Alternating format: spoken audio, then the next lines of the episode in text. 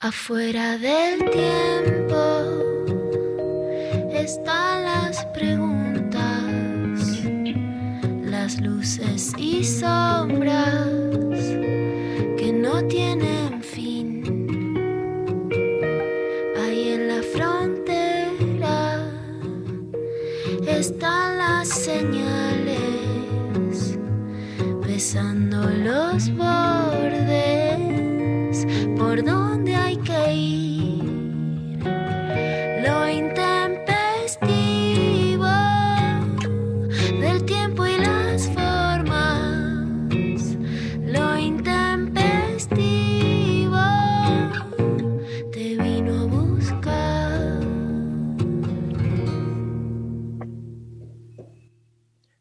Bueno, estamos, ¿no? Al aire. La vengo viendo a Luciana Pecker en un montón de lugares dando entrevistas desde las 7 de la mañana, más o menos.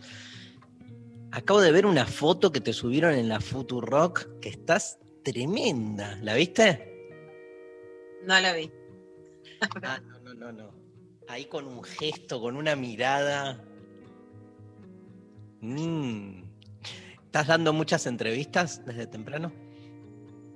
Sí, ni una menos. A veces pasa que al no poder estar en la calle, la verdad es que siento la, la impotencia. Ayer preparaba un, un video y una, una nota que escribí, un video que preparamos para, para Infobae y escuchaba el primer tema que vamos a escuchar ahora, Mari, tenía ganas de cantarlo con voz a los gritos, porque Ah. extrañamos la calle y yo creo que sí, es muy claro en este segundo año de pandemia que la fuerza de las mujeres es en la calle, juntas, es encontrándonos, pero de todas maneras se convirtió en un hito muy emblemático el 3 de junio y entonces sí, claramente es una fecha en la que, bueno, desde la mañana a la noche te, te- te- llaman de distintas radios y, y.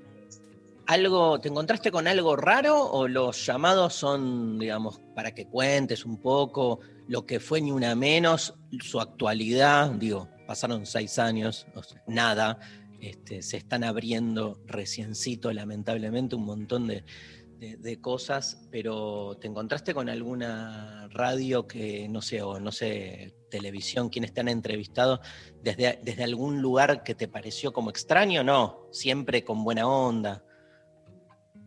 Sí, me, me han pasado cosas en este tiempo, no hoy particularmente. Creo que sí es como, a ver, muy paradigmático en redes que en ese momento, en el 2015, surge ni una menos de un tuit de Marcelo Ojeda y fue para quienes veníamos luchando históricamente muy sobrevalorada la función de Twitter, ¿no? Como si hubiera sido Claro. solo por Twitter.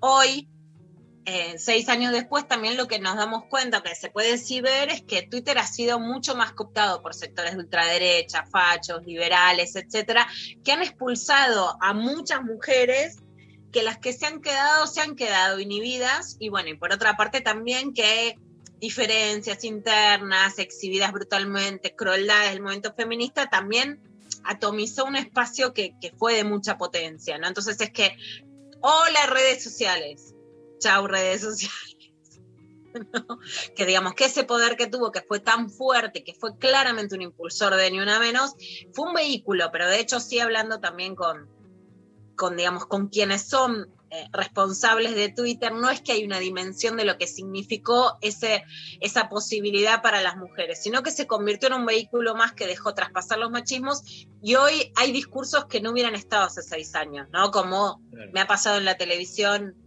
un pibe joven que te dice, no, porque hay que derogar la ley de violencia de género. Ah, bueno, ok. Digamos, que eran cosas que aún en el peor momento no se planteaban. El, eh, ¿Por qué no nos recordás lo de mm, el, tuit de Marcela Ojeda? Fue como un poco el, disparador, ¿no? De, lo que termina siendo la convocatoria a la, marcha. Digo, ni una menos, básicamente, como decías vos, fue este, es- específicamente la salida a la calle, la apropiación de la calle. Un reclamo que hasta ese momento no había tenido eh, este, no es que no existía, no había tenido esa masividad, eh, esa exposición, ¿no? ¿Me equivoco? Exactamente. Hubo un femicidio de Kiara Páez, que fue una joven de 14 años de parte del novio. Ella estaba embarazada, es muy simbólico. Después la mamá estuvo en contra de la legalización del aborto, que por supuesto es una posición legítima. que tiene que ver con eso, porque los derechos reproductivos son eso, poder entender que podés decidir tenerlo o no tenerlo, que además eh, la entierran a Kiara y aparece asesinada en la casa del abuelo paterno, ¿no? O sea, del abuelo del, de quien fue el agresor, ¿no? Claramente con la complicidad de la familia. Fue un caso muy impactante y Marcelo Ojeda escribe un tweet, no vamos a hacer nada.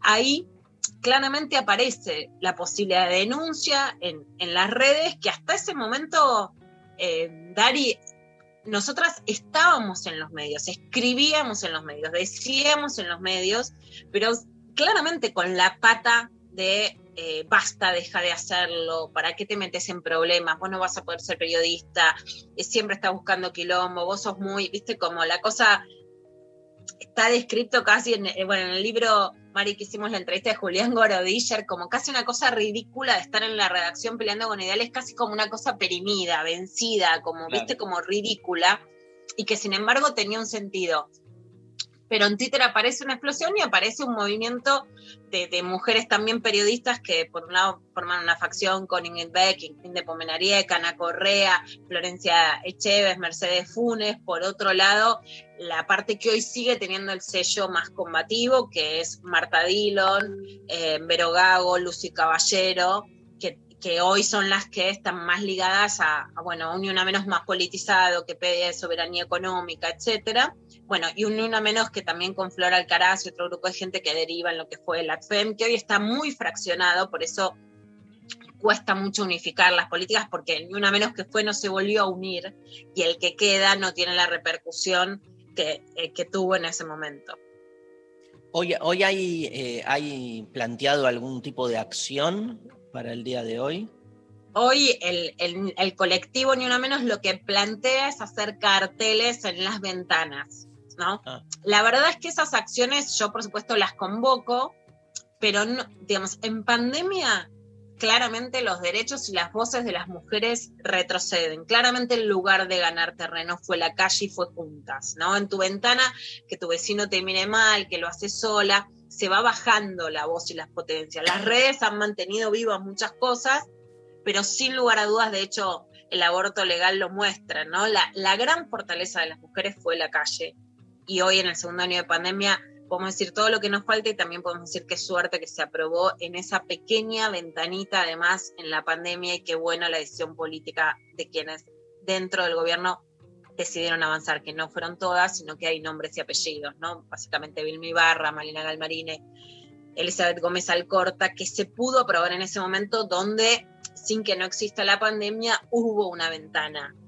una ventana que permitió que ese fuese el momento de la aprobación. Sería, sería casi imposible pensar que se podría aprobar de acá en adelante, que se podría dar esa pelea de ahora en más, ¿no? si no lo hubiéramos hecho en ese momento. Lo intempestivo se suma al ni una menos, porque la consigna de hoy... La consigna de hoy es ¿en qué te cambió ni una menos? ¿En qué te cambió? nos mandas en que te cambió ni una menos a través de nuestro WhatsApp 11 39 39 88 88 y a través de arroba lo intempestivo en redes sociales. La consigna apunta a en qué te cambió en todo sentido, ¿no? Desde decisiones que pudiste tomar. No es una pregunta que apunta solo a mujeres, por favor. O sea, este, incluso sería muy deseable que los varones contesten en qué te cambió el ni una menos este, y la experiencia no solo de eh, la marcha hace seis años, sino de, la irrupción masiva del feminismo como un discurso, no solo teórico, sino bien impregnando nuestra vida cotidiana. Así que este, esa es un poco la, pregunta este, en, decisiones este, que uno ha tomado en su vida concreta, pero también en formas de pensar. Sí, en formas cotidianas. Si querés, Dari, te cuento una anécdota. Por ejemplo, en, el 2009, cuando muchas veces me metí en la calle cuando estaba viendo que golpeaban a una mujer y muchas veces dije acá terminó mal, pero la vez que dije esta no la cuento, pues saliendo el diario Crítica que daba en la calle eh, Maipú, llegando a la avenida Corrientes iba con uno de los periodistas policiales que más admiro, que es Rodolfo Palacios, y le estaban pegando a una mujer embarazada brutalmente. Eran dos personas, digamos, cartoneros, que estaban en la calle, en una situación así marginal, pero le estaba pegando muy heavy. Yo me metí y el tipo casi me mata. O sea, era una situación heavy, muy densa y casi me mata. Y algo que no me olvido más, de hecho Rodolfo se quedó muy impactado de contar policiales, casi cuenta mi deceso que estaba al lado mío, que también era esa sensación, mira el quilombo de que me metiste por meterte, ¿no? Claro. Paro a un policía y un policía me dice, nosotros no podemos hacer nada. Bueno, por supuesto, hoy está protocolizado en la Policía Metropolitana Federal, bonaerense, que se tienen que meter. Después no lo cumplen, después contamos todo lo que pasa mal a pesar de todo lo que avanzamos. Pero en ese momento te decían, no nos podemos meter, no es un tema nuestro, no te metas, era así. Hace tres semanas fui a caminar por la plaza de enfrente de mi casa en colegiales y veo a dos pibitos de 20 años en bicicleta que le estaban hablando a una chica. Era una piba de alrededor de 22 años a la que el novio la estaba zamarreando del hombro. No le estaba pegando porque antes, ustedes recuerden si a, cuánto hacen que no ven una situación de golpe muy explícita en la ciudad y las que son más grandes si habían visto antes. Se van a dar cuenta que sí. Que no es que bajaron los femicidios, pero que hay cosas que ya no se ven como que no pasa nada. Claro. La Que estaba cambiaron-. Cambiaron situaciones que antes se daban por naturales, por normales, como que, este, bueno, nada, se deben estar peleando, decía uno, y lo que veía era un tipo pegándole a una mujer, ¿no? Un Ni tema hablar- de pareja. No te un metas. tema de pareja.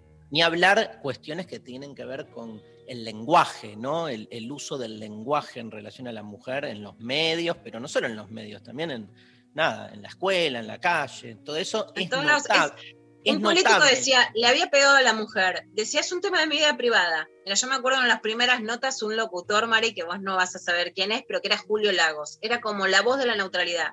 Le había pegado a la mujer y no pasaba nada. Eso es mi vida privada. No pasa nada. No tenía costo, ni político, ni legal, ni social, ni cultural.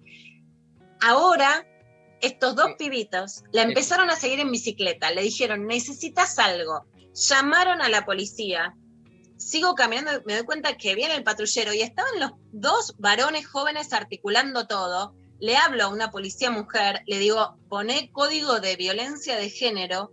La mina me hace que sí. Y van y articulan con una piba a la que le están zamarreando. Y los que incentivaron y se metieron en situación, hicieron lo que hay que hacer, que era seguirla en bicicleta y llamar a la policía, fueron dos varones jóvenes. Contemos todo lo que sigue estando mal.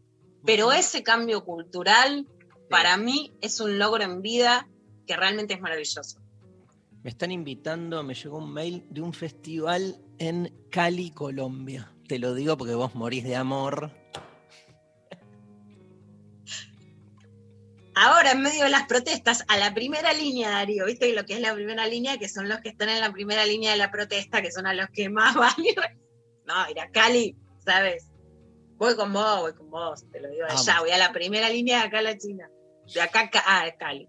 Creo que es septiembre-octubre, ¿no? Sophie Cornell, septiembre-octubre, ahí. Este. eh, Nada, me quedé pensando todo lo que contabas y agrego una cosa más y ya nos vamos a la primera canción.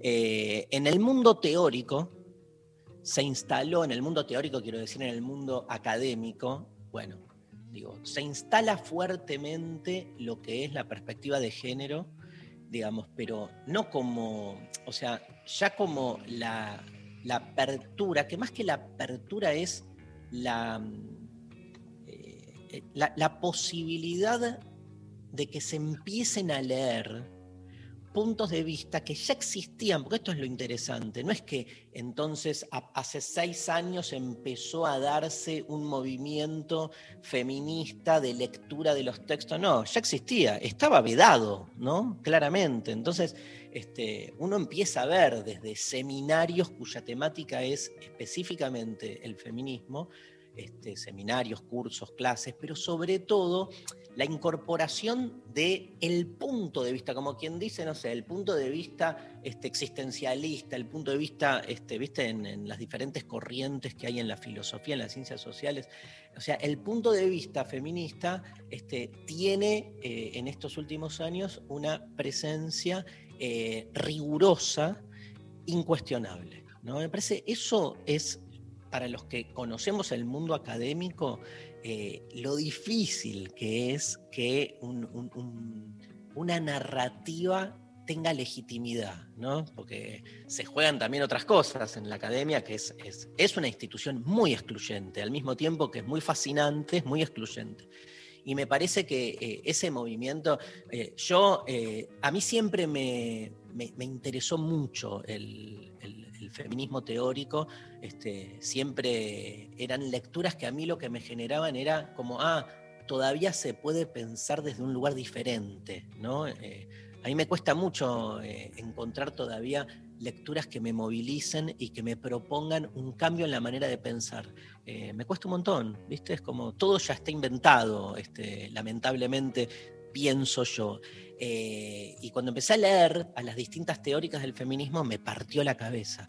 Pero en estos últimos seis años ya su instalación le da otra lógica, porque no es solo leer un libro que, uy, mirá, mirá, que, mirá la rareza, no, ahora ya está digamos, en el frente mismo, este, siendo una de las tantas formas que te invitan a pensar la realidad de, otra manera y ya con eh, su propia institucionalización, que no es hoy el día para charlarlo, pero que también como anticipaste vos medio como una nota a pie en tu primer relato, eh, entonces comienzan las divisiones, comienzan las internas, las internas, comienza también un movimiento reaccionario muy conservador de, rechazo que, que no existía obvio, como, como no existía el ni una menos, tampoco existía el contra ni una menos, pero entonces se da también esa, esa situación.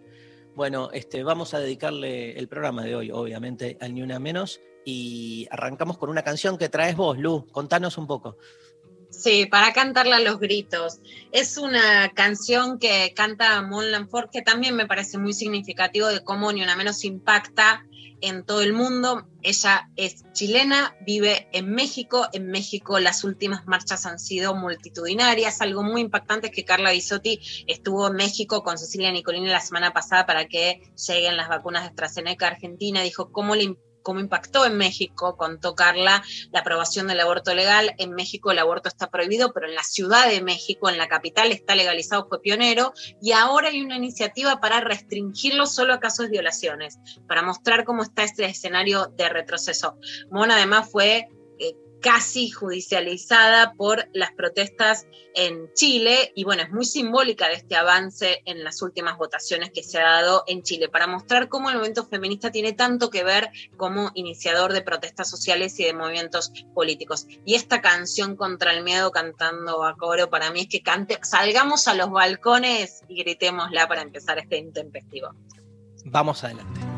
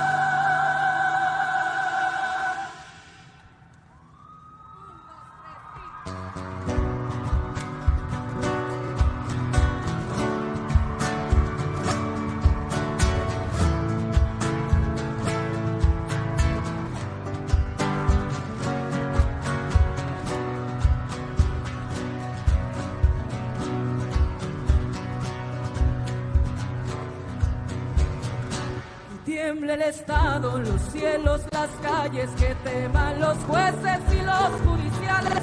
Hoy a las mujeres nos quitan la calma, nos sembraron miedo, nos crecieron alas. Cada minuto de cada semana nos roban amigas, nos matan hermanas, destrozan sus cuerpos, los desaparecen.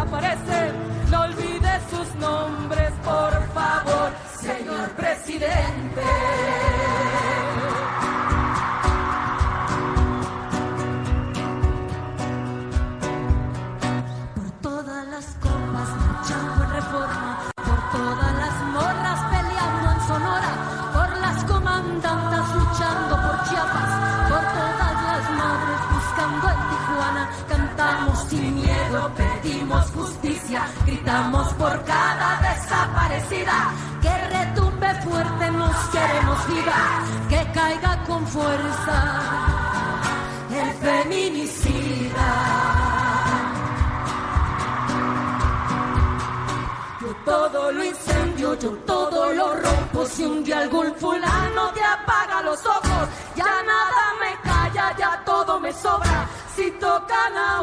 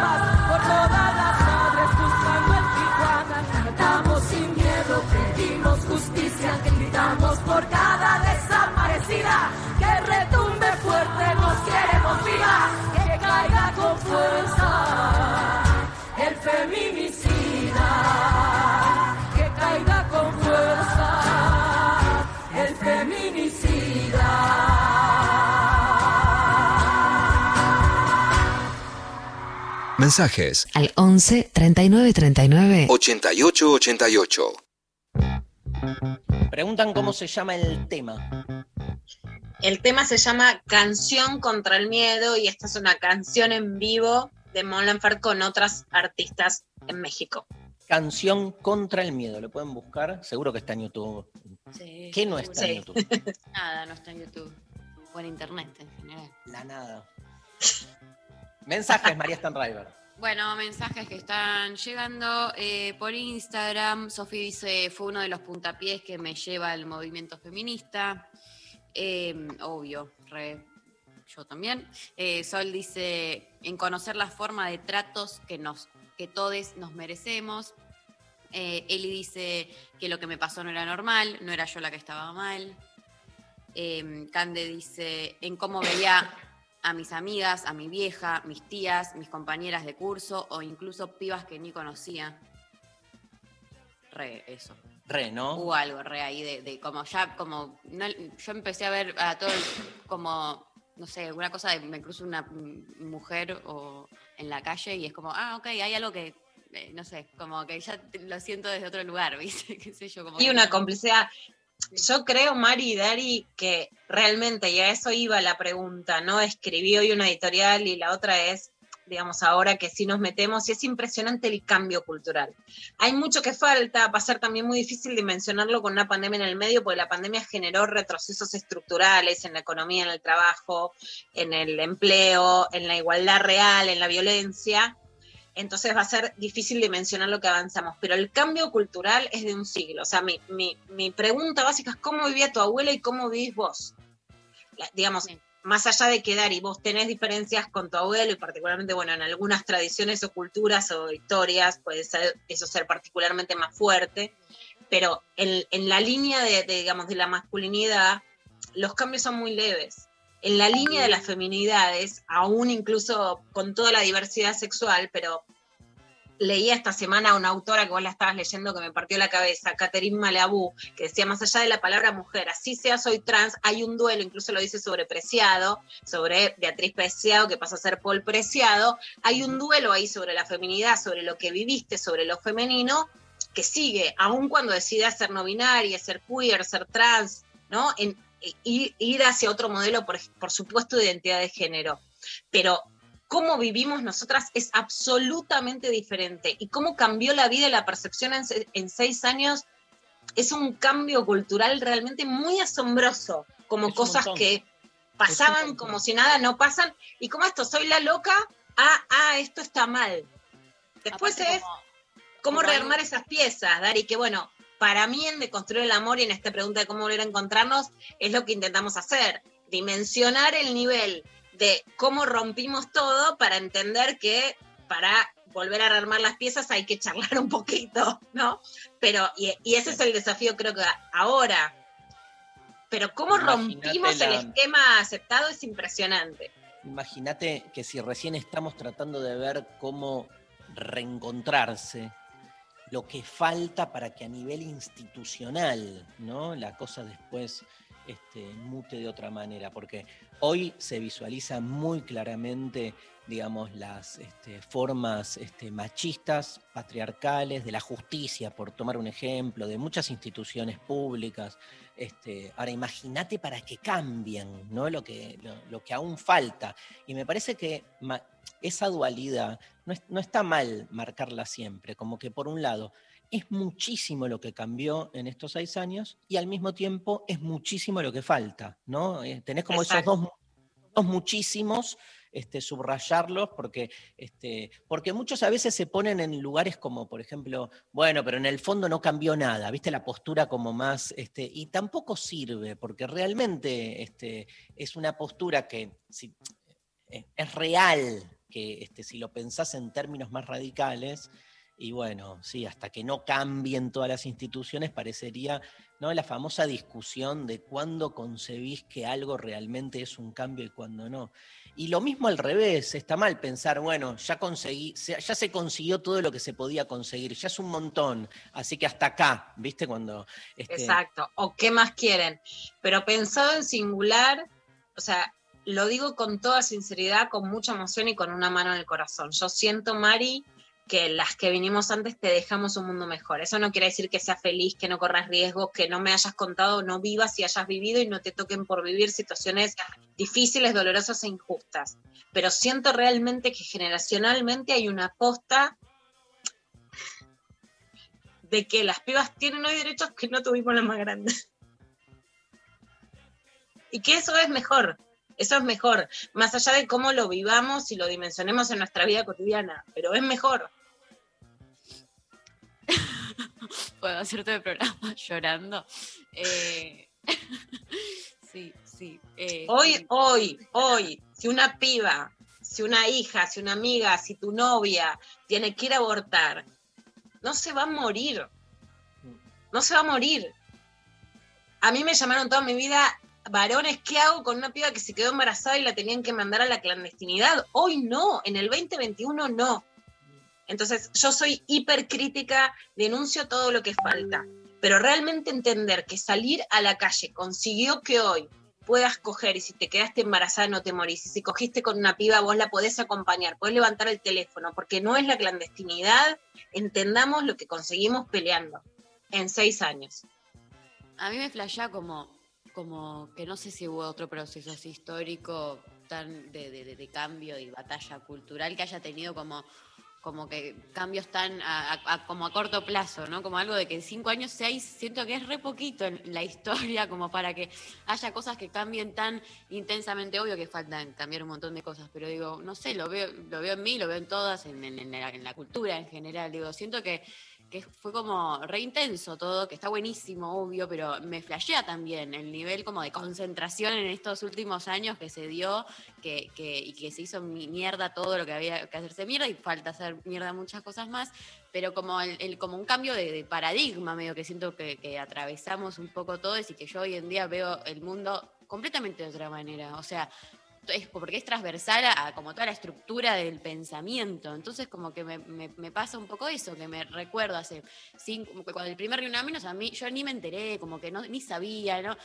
Decía, eh, el machismo y el feminismo son lo mismo, qué sé yo, no sé qué, estaba en esa. Y un año después ya estaba en la calle, como agitando con las pibas, ya y, ni, hablar de todo lo que me repercutió en, mi vida cotidiana y en mis amigas, y en cómo, eh, nada, escuchás eh, todo en los discursos, lo, o sea, las prácticas, las formas de pisar, la, de, caminar la calle, las formas de chatear, todo. O sea, como que veo que hay como algo que repercutió en absolutamente todos los ámbitos de la vida en muy poco tiempo.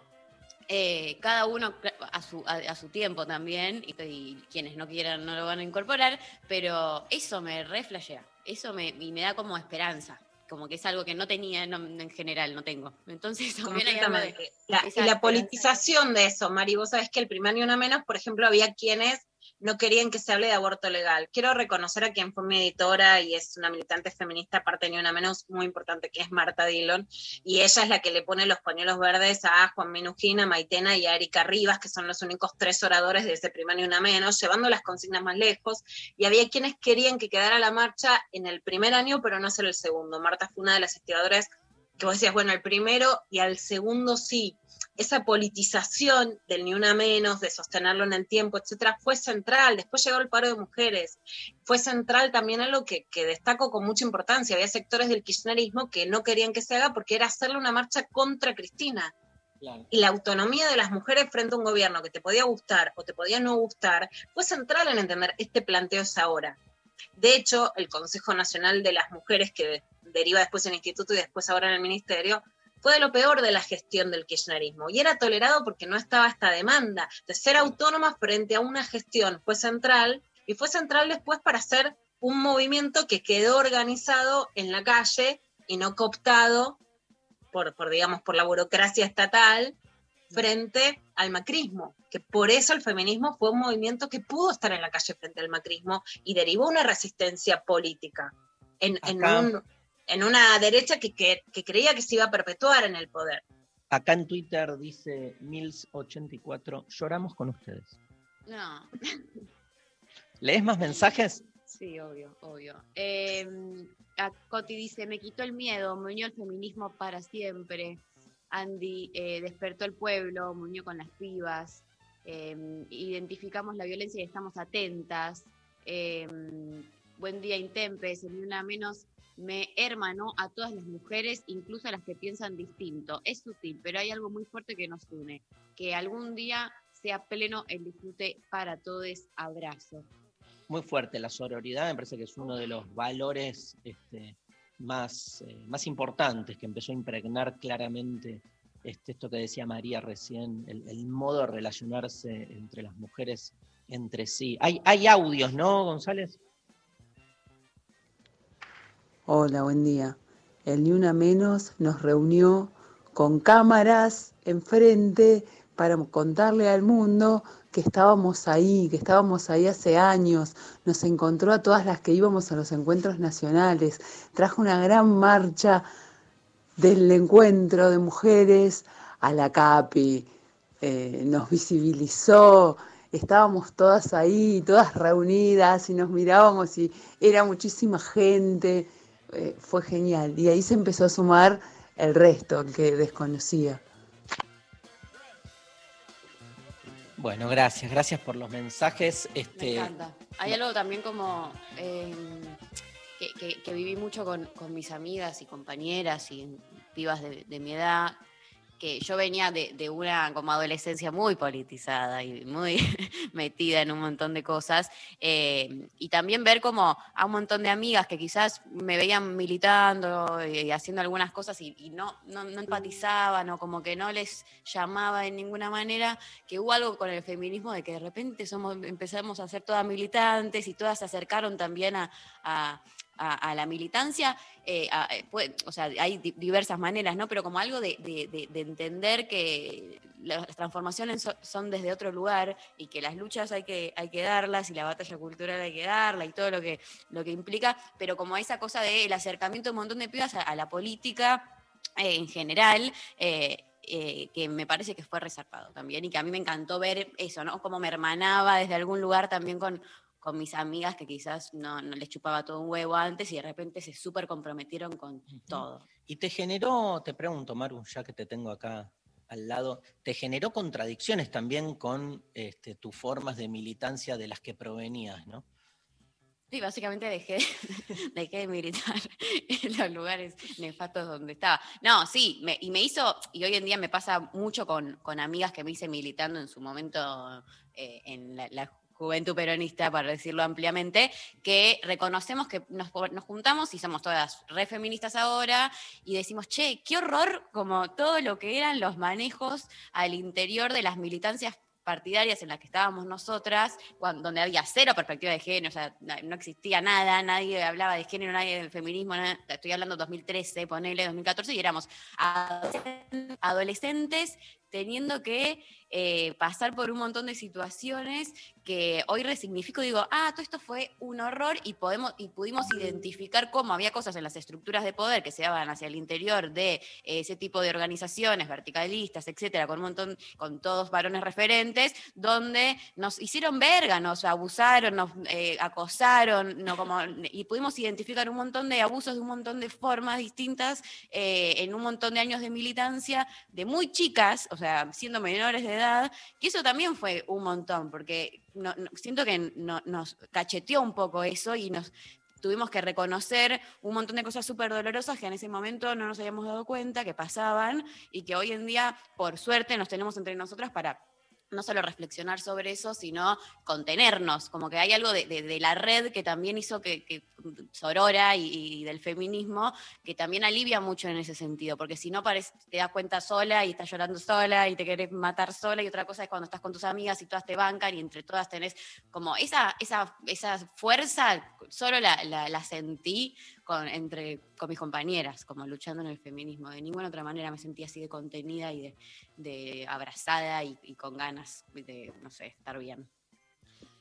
Vamos a escuchar otra canción. Hoy tenemos todas canciones este, cantadas por mujeres. Este, y bueno, la verdad que me, nada, emocionante todo lo que se escucha, lo que se percibe, lo que se vive. Eh, y vamos con Barbarita Palacios y Lula Bertoldi, El viento que va, ¿te parece, querido González?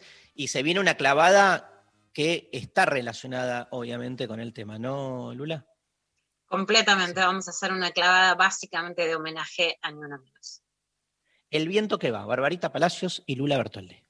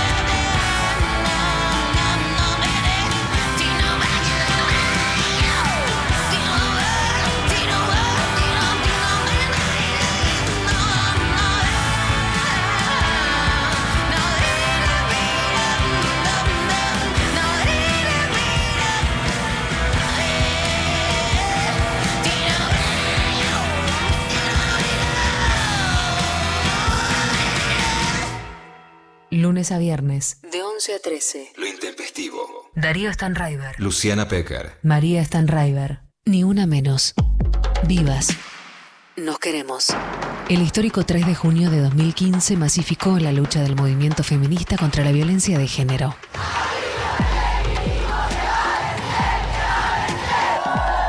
El hartazgo tras el femicidio de Chiara Páez impuso la consigna Ni una menos. Con ella cobraron fuerza distintos reclamos que visibilizaron la violencia machista y se promovieron las denuncias.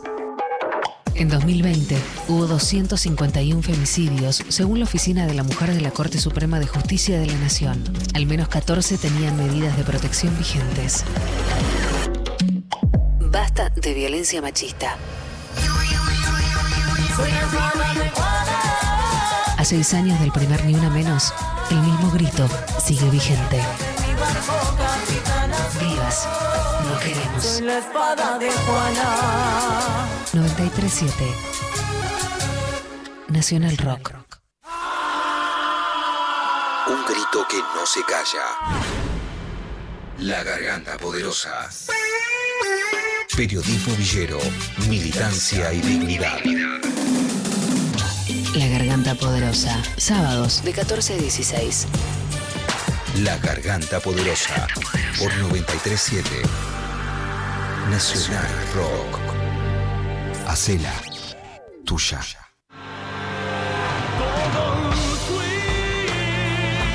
Todos fuimos. Todos somos.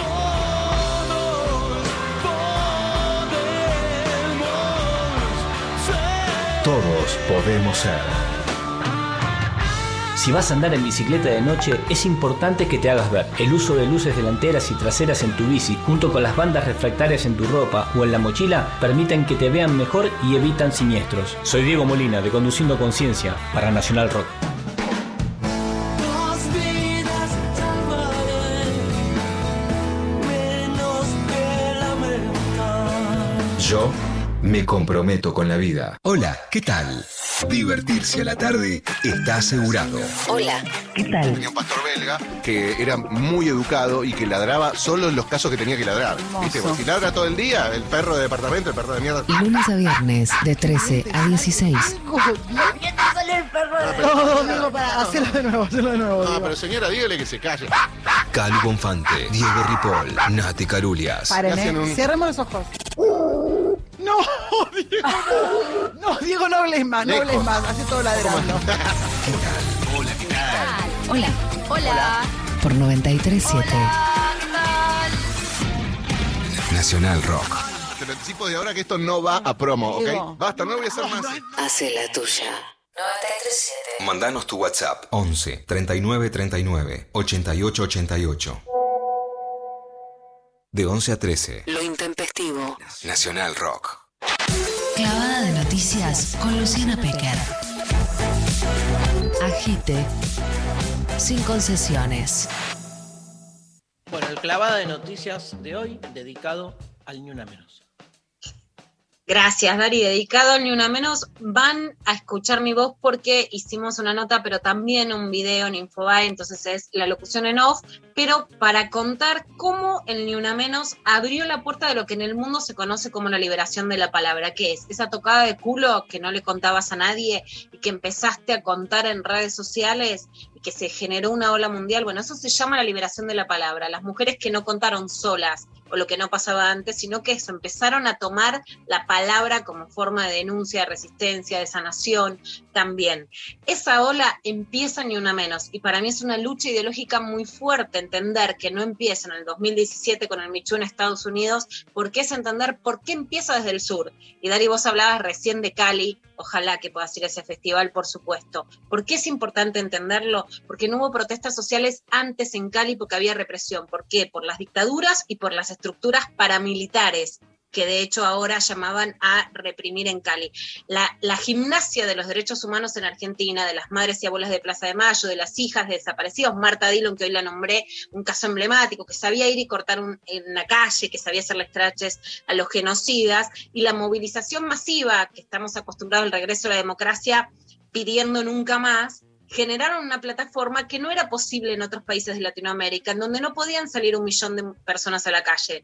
Por lo mismo que hoy vemos como matan cuando salen en Colombia. Entonces, eso permitió que sí fuera en la Argentina y que en la Argentina también fuera de una forma politizada, que no es aislada como en Estados Unidos o como se lo puede tomar en Europa. Por eso para mí es tan importante esta reivindicación, que esta cuarta ola feminista y la liberación de la palabra nacen en el sur, que no es solo un punto cardinal, sino que es un punto político. Vamos a escuchar un poquito esta historia de lo que pasa con Ni Una Menos y el impacto en el mundo.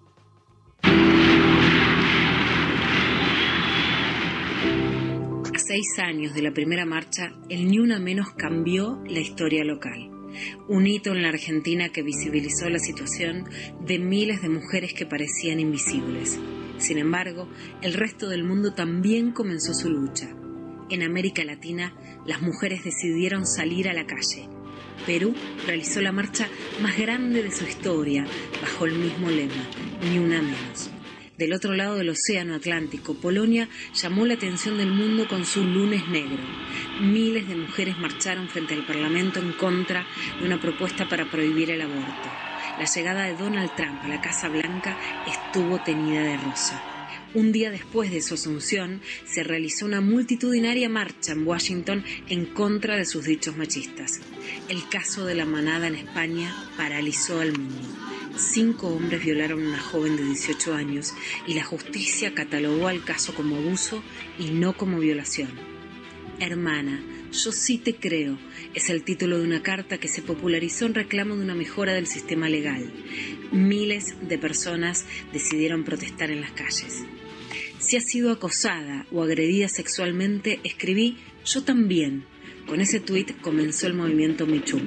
Surgió a raíz de las acusaciones contra el productor de cine Harvey Weinstein, acusado de violación, acto sexual criminal, abuso sexual y conducta sexual inapropiada.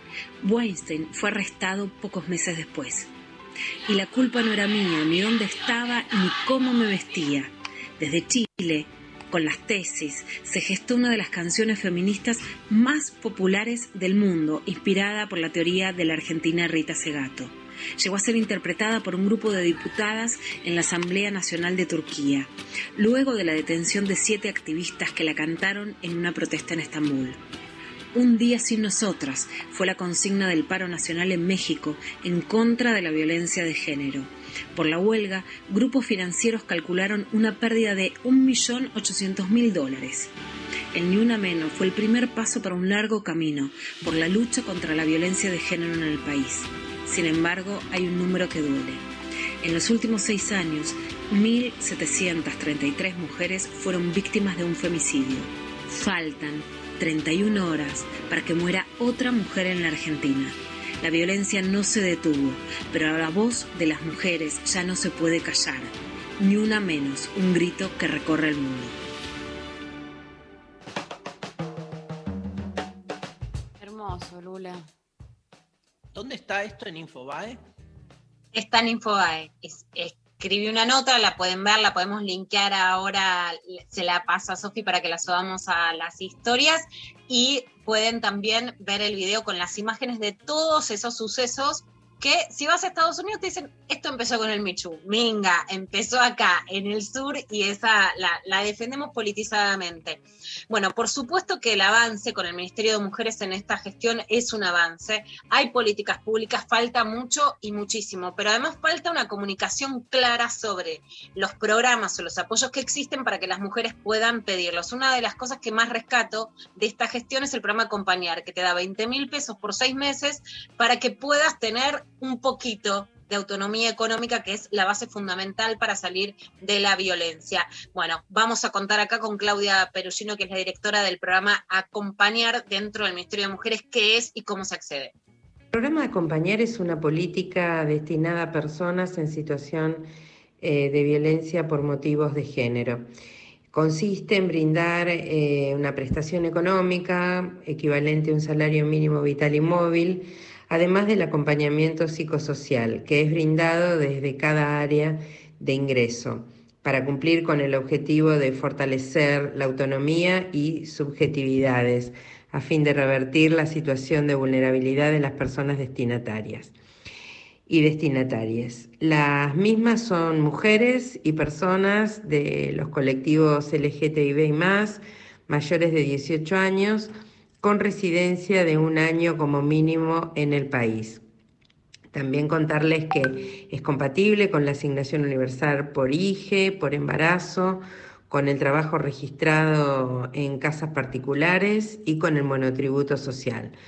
Por otro lado, es incompatible con cualquier otro trabajo registrado, con pensiones, jubilaciones, personas monotributistas del resto de las categorías y con el potencial trabajo.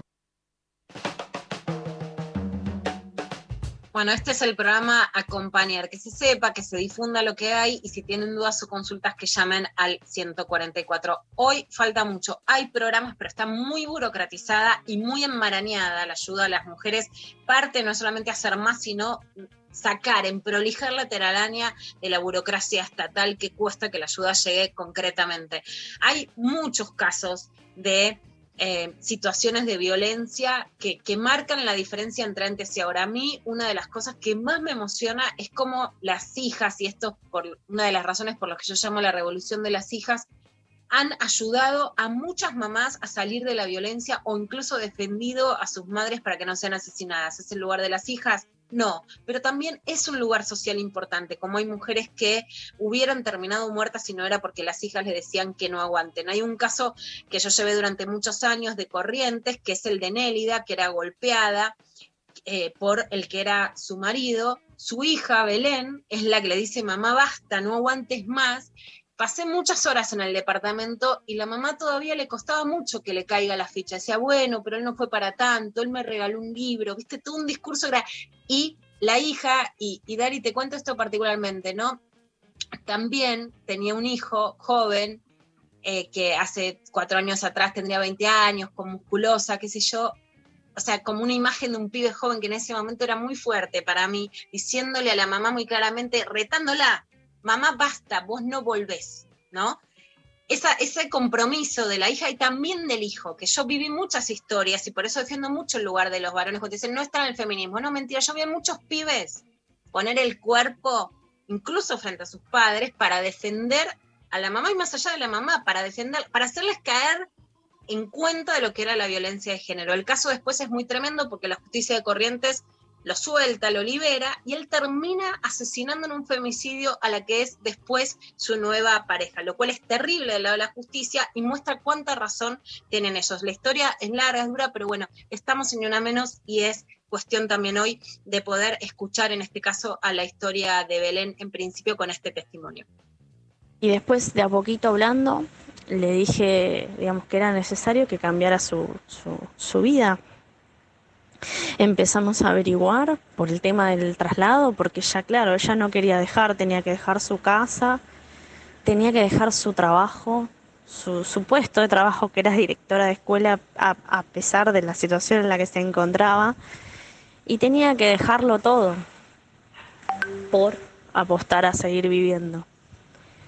Y ahí comenzamos un derrotero burocrático, eh, porque no hay traslado actualmente interjurisdiccional eh, para los docentes en estos casos. No había licencia para lo que es violencia de género, entonces eh, no, no, podía justificar las ausencias, pedían que vaya, que viaje hasta allá constantemente recorrimos varios lugares, recorrimos varias instituciones para que nos ayuden con el tema del trabajo porque era necesario que ella trabaje acá para poder mantenerse de alguna manera y traer a mi hermano, mi hermano también vino, mi hermano más chico.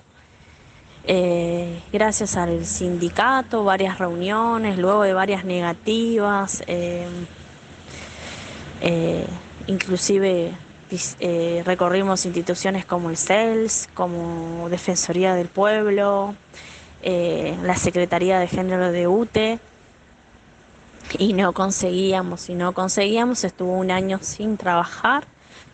Eh, y finalmente logramos, luego de varias insistencias, que, que, digamos, le pudieran hacer un lugar laboralmente acá y ella se instaló en Buenos Aires, actualmente alquila, está bien, está bien de salud. Eh, y me quedo con lo que una vez me dijo, que ahora sí puede dormir tranquila por las noches. Se puede, se puede salir, eh, es necesario que haya, que exista redes de contención, Bueno, esto decía, fíjate el derrotero, y yo también acompañé a, Belén, a Belén en mover cielo y tierra para que la trasladen solamente para que una maestra en Corrientes pueda seguir trabajando en Buenos Aires. Fíjate los obstáculos. Y hay que decirlo claramente, si hubiera seguido en Corrientes terminaba asesinada, porque fue lo que terminó haciendo con su nueva pareja, quién era el agresor. Y, y Dari, fíjate este dato, este pibe joven que te digo que me quedó siempre en la cabeza y en el corazón, ¿sabes? Lo que lo hizo decir corto con mi papá. En ese momento estamos hablando de siete años atrás, fue en el 2014, un año antes de Ni Una Menos, que encuentra un chat en donde su papá se estaba haciendo pasar por otro y estaba chateando con una compañera suya de secundario Ah, en términos sexuales y ahí dijo, esto no más. El pibe, el varón, cómo los varones te dicen después que no son perjudicados por estas prácticas, en este caso por su propio padre. Así querés para escuchar cómo termina la historia y como metáfora de lo que la justicia no hace, pero también por qué era tan importante prevenir, ver en cuenta cómo termina la historia de su papá con un femicidio que la justicia no quiso evitar. Finalmente mi papá salió como, como lo imaginé en su momento la justicia lo dejó en libertad, eh, libre de culpa y cargo, y a los pocos años terminó cometiendo femicidio, asesinó a su pareja y luego se suicidó. Yo, eh, de alguna manera, mi testimonio es para alentar eh, aquellas mujeres, aquellos familiares donde se encuentran eh, sumergidos en la violencia, que, que, se, que, pensar esto, repensar que se le exige mucho a la, a la víctima que tenga poder de, de, decisión en ese momento.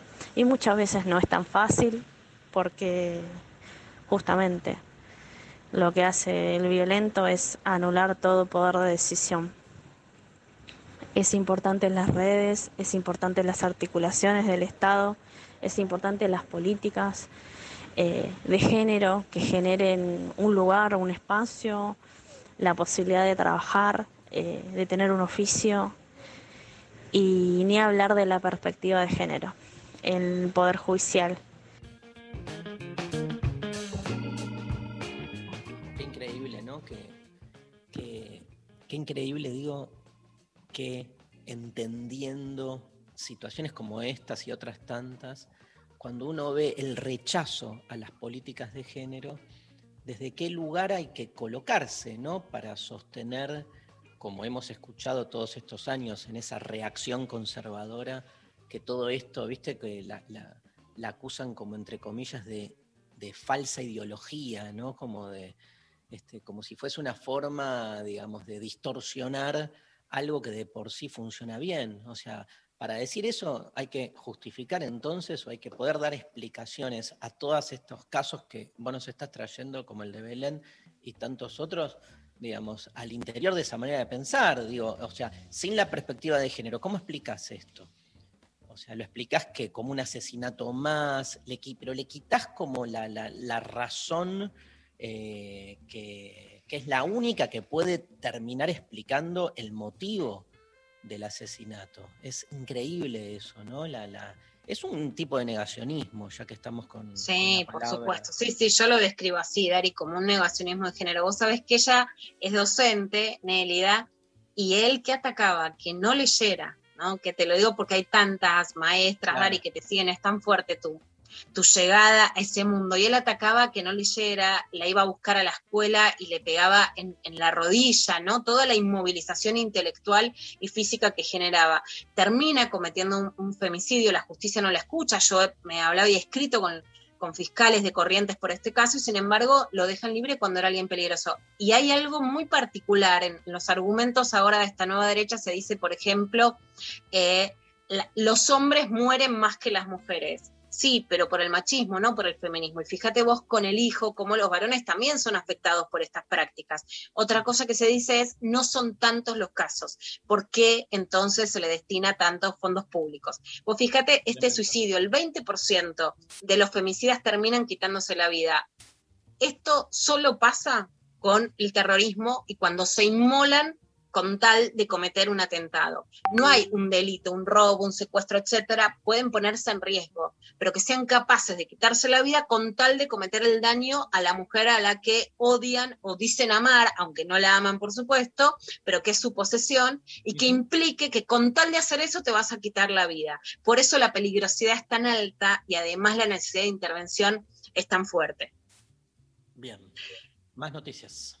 Más noticias. Una buena, pero muy buena, porque más allá de que lleguen vacunas, vivir de lo nuestro, yo creo que es imposible, sobrevivir con lo nuestro tampoco, pero sobrevivir un poco con vacunas producidas en la Argentina, la verdad es que es una garantía a largo plazo mucho, pero mucho mejor. El Instituto Gamalea en Rusia aprobó la Sputnik Argentina que ya estaría produciendo el laboratorio Richmond. Dentro de todo lo que pase de la pandemia, más allá de las que lleguen, yo creo que la producción nacional es la noticia más importante en relación a las vacunas. Esto decía ayer la ministra de Salud, Carla Bisotti. El Instituto Gamaleya ha confirmado el control de calidad satisfactorio de los tres lotes de cada uno de los componentes. Son tres lotes consecutivos del componente 1, tres lotes consecutivos del componente 2 que se enviaron hace semanas al Instituto Gamaleya, formulados, llenados en Richmond, en Argentina, para su control de calidad. En el día de ayer nos han informado que ese control de calidad fue satisfactorio y que vamos a avanzar firmemente en la importación de antígenos, tanto del componente 1 como del componente 2, para que Argentina sea finalmente y concretamente parte de la cadena de producción de la vacuna Sputnik V. Bueno, una buena noticia entre, entre tanto lío, indudablemente algo que puede también garantizar a largo plazo. Todavía no sabemos, no vamos a tener que vacunarnos después, en otro año puede cambiar por las cepas, etcétera. Entonces, la producción nacional, la verdad es que es una garantía a largo plazo, más allá de ahora cubrir la emergencia. Pero si algo nos faltaba en esta pandemia es decir, uy, pueden venir otras pandemias. Ya tuvimos gripe aviar y sin lugar a dudas, lo que, bueno, lo que cuenta tanto Soledad Barruti es que los modos de producción de especialmente la ganadería o la producción avícola de cerdos, etcétera, es peligrosa por sí mismo. Y además lo que pasa con la pandemia es que saltan enfermedades de animales a seres humanos por lo que se llama zoonosis, por la falta de biodiversidad, y esto es lo que ha generado un montón de pandemias, algunas más peligrosas que otras, esta indudablemente la del coronavirus, la más peligrosa, la más extendida y la que ha cambiado el mundo. Pero si algo nos faltaba, leímos la noticia que China detectó el primer contagio de gripe aviar H10N3. Se llama el primer paciente Jiangsu, fue en China, pero en realidad en China lo que dicen es que el riesgo de infección es muy bajo y que no hay indicios de que esto pueda transmitirse entre personas. O sea, no sería una nueva pandemia, pero sí que alerta esto, que lo que hay que cambiar no es solamente la vacuna para el coronavirus, sino los modos de producción y, por supuesto, frenar el cambio climático, porque si no las, las pandemias se van a seguir produciendo. Inti Bonomo, que es licenciado en Ciencias Ambientales, tiene unas redes sociales muy interesantes, nos explica qué pasa con esto. En el día de ayer se conoció que el virus H10N3 infecta a un humano y bueno, que resta ver si adquirió además la posibilidad de infectar a otros humanos. ¿Esto quiere decir que el H10N3 va a convertirse en el nuevo coronavirus? No. No quiere decir eso porque tiene que ser igual de contagioso o parecido, tiene que ser igual de letal o parecido, con lo cual no es que si aparece un virus nuevo seguro vamos a tener esta pandemia con esta angustia, pero sí son señales que nos está dando la naturaleza. Vieron que siempre aparece el H5N3, H7N3, son todos virus que vienen o de la familia de los cerdos o de la familia de las aves como huésped. Y entonces, al hacer una cría tan intensiva de estos animales en condiciones con poca sanidad, es que aparecen estos virus todo el tiempo y además, claro, al estar en contacto con humanos, hay muchísimas chances de que si esa mutación al azar aparece, efectivamente termine contagiando humanos. Así que es cuestión de tiempo para que aparezca una que de verdad nos haga daño. Y esto nos debería hacer reflexionar para que no suceda. En los antiguos carnavales se vendían con el nombre de lanza perfume unos sprays en envase de cristal que además del perfume que lo bautiza contenía cloroformo y éter entre otras sustancias. El lanza perfumi produce desinhibición, alucinaciones, cierta confusión, muy apropiada para el descontrol de los que tienen que ponerse ponerse algo para divertirse.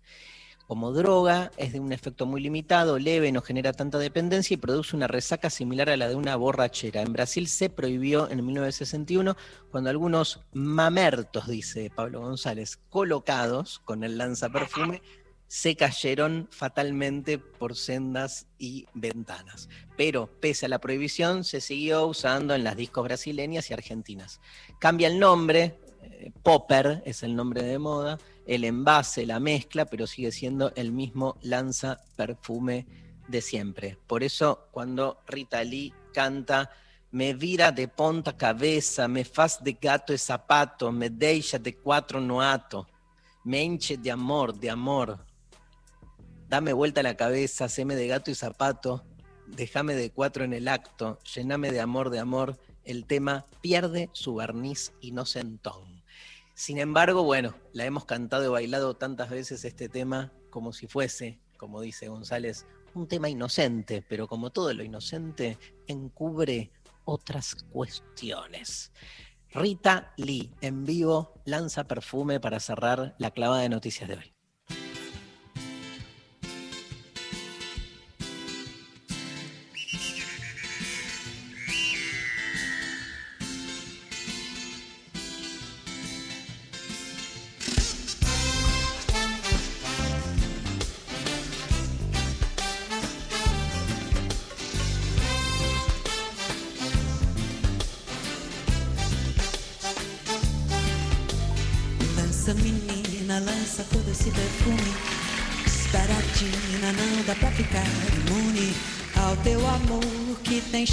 Coisa maluca.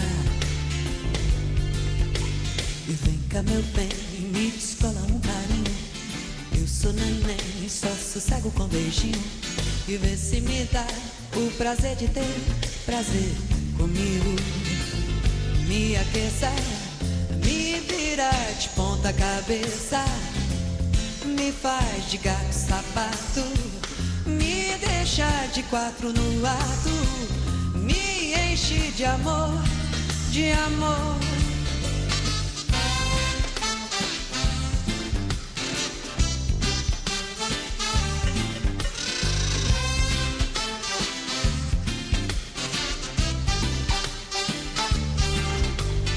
Lança menina, lança todo esse perfume Esperatina, não dá pra ficar imune Ao teu amor que tem cheiro de Cá meu bem, me descola um carinho.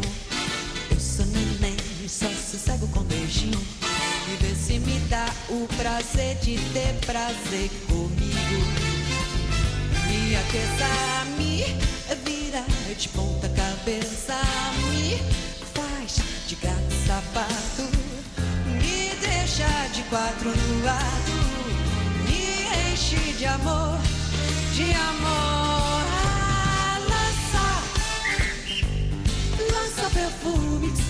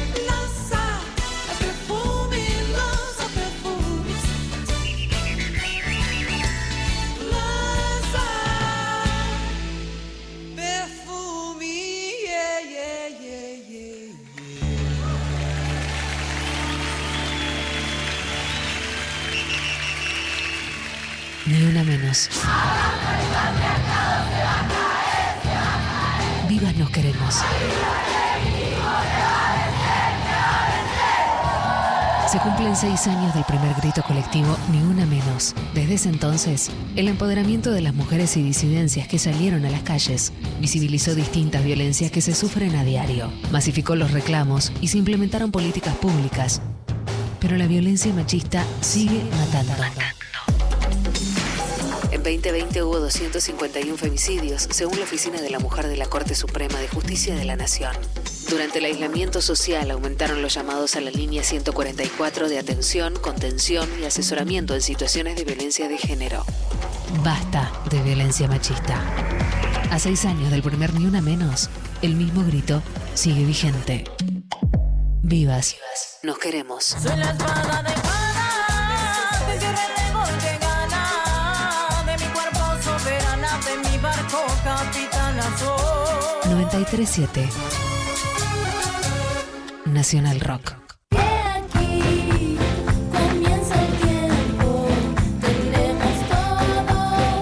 para hacerlo. Llegó Correos Compras, la nueva plataforma de compras online de Correo Argentino. Vos sabés, dar es recibir. Compra como nunca, recibí como siempre. Hola, ¿qué tal? Divertirse a la tarde está asegurado.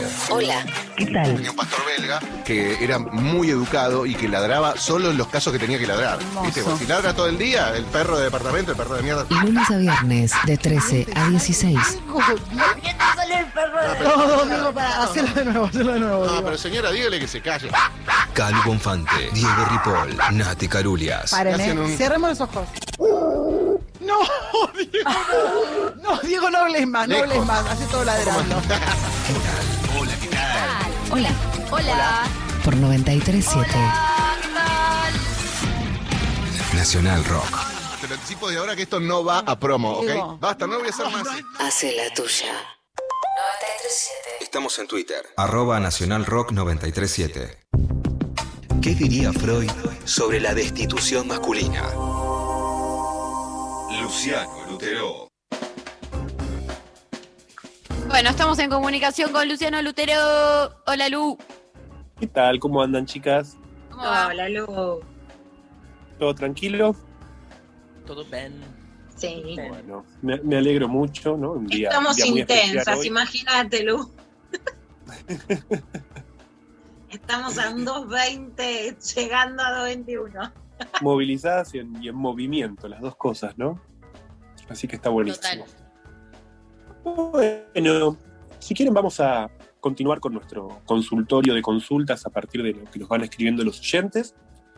Yo esta vez elegí una porque una consulta en particular porque ya hubo otras veces algunas consultas parecidas. Entonces me guié con ese criterio, ¿no? De que ya hubo mensajes semejantes. Entonces dije, bueno, tomo este para responderle a Matías, de 32 años, pero también a muchas otras personas que a veces escribieron, ¿no? Con, con una inquietud semejante. Leo, leo el mensajito de Matías y después lo, Dale. lo charlamos. Matías nos escribe, hace unos meses empecé a ir al psicólogo. Quise ir porque necesitaba hablar de la relación con una chica. Yo quería ir con un varón para que me entendiera, pero a veces es como si se pusiera del lado de ella y tengo la impresión de que me critica. Está bien esto. Como yo no sé de terapias, fui al profesional que me recomendó una amiga. pero quisiera preguntarte, y creo que esto le puede servir a muchos más que a mí, por eso te pregunto, ¿cómo nos damos cuenta de si un psicólogo es bueno? Muchas veces llegan mensajes preguntando, bueno, ¿y cómo elijo terapeuta? ¿Cómo sé si voy a este? ¿Cómo me guío? ¿Cómo me oriento? Bueno, llegaron, como dije antes, ¿no? muchas consultas en otro momento de este estilo, así que creo que hoy la podemos retomar para responderle a Matías, ¿no? Este, y conversar en torno a esta cuestión. Y además, perdón, Lu, además el, el final me encanta porque cómo sé, ya no es, no lo pone en, en la subjetividad, sino cómo sé cuando un psicoanalista es bueno, o sea, hace bien su tarea. ¿no? Sí, sí, como es una, una pregunta 9000 de calidad. ¿no? Como una, es una pregunta que busca rasgos objetivos, ¿no? Como cuáles son los criterios, los tips que permitirían, ¿no? Lo cual siempre es muy difícil, ¿no? Como poder determinar de antemano porque sería de alguna forma presumir que ya se sabe qué es lo que debería ocurrir hasta que dos personas no se encuentran es muy difícil saber como qué, qué va a resultar. De hecho, hay muchas veces ocurre, ¿no? Como que a alguien le está yendo re bien con un terapeuta, se lo recomienda a otro y el otro va y dice, no, una cagada, no me gustó, ¿no? Como digamos, hay algo que es muy del, del encuentro, ¿no? Como que quizás llevarlo a una cuestión este, objetiva es difícil, pero igualmente hay un aspecto que yo quiero mencionar en el mensaje de Matías, y entonces me voy a detener primero que nada en esto que él dice, ¿no? De que a través de la indicación de una amiga, él fue con un varón. Lo digo así, con sus palabras, porque me parece que la expresión es muy elocuente, ir con un varón. A lo que se agrega, ¿no? No hay que olvidarse que antes Matías nos dice que es algo que quería, ¿no? Por eso ahora reformulo su afirmación, ¿no? Él quería un varón. Y no puedo dejar de subrayar que su elección va de la mano con una preferencia. Lo que me, sí me parece curioso es que para elegir un varón lo haga con la recomendación de una amiga. Esto es, Matías eligió el varón que su amiga eligió antes. Y esto lo quiero dejar marcado para retomarlo al final, pero fíjense que, ¿no? a pesar de que al final de, de su carta él nos pregunta por tips objetivos ¿no? para reconocer algo, sin embargo, es muy particular el criterio que él tomó. Es muy personal. Una lección basada en la lección de otro, o mejor dicho, de otra en este caso. ¿no? ¿Y qué nos cuenta Matías? Que su varón, digámoslo así, su terapeuta varón, no está lo suficiente de su lado. Incluso le pasa que se siente criticado. ¿Qué es lo que me parece significativo? Que entonces venga a plantearme esta pregunta a mí, que soy otro varón. ¿Qué debería hacer yo? Es inevitable pensar que entonces sobre mí va a pesar la pregunta de de qué lado voy a estar. Por eso lo primero que le voy a decir a Matías es que me gustaría saber qué quiere decir que alguien esté del lado de uno u otro. Pero como él no me puede responder ahora, no dejo planteada esa pregunta, hacer como una pequeña observación general de algo que suele pasar, es bastante común en la experiencia del psicoanálisis.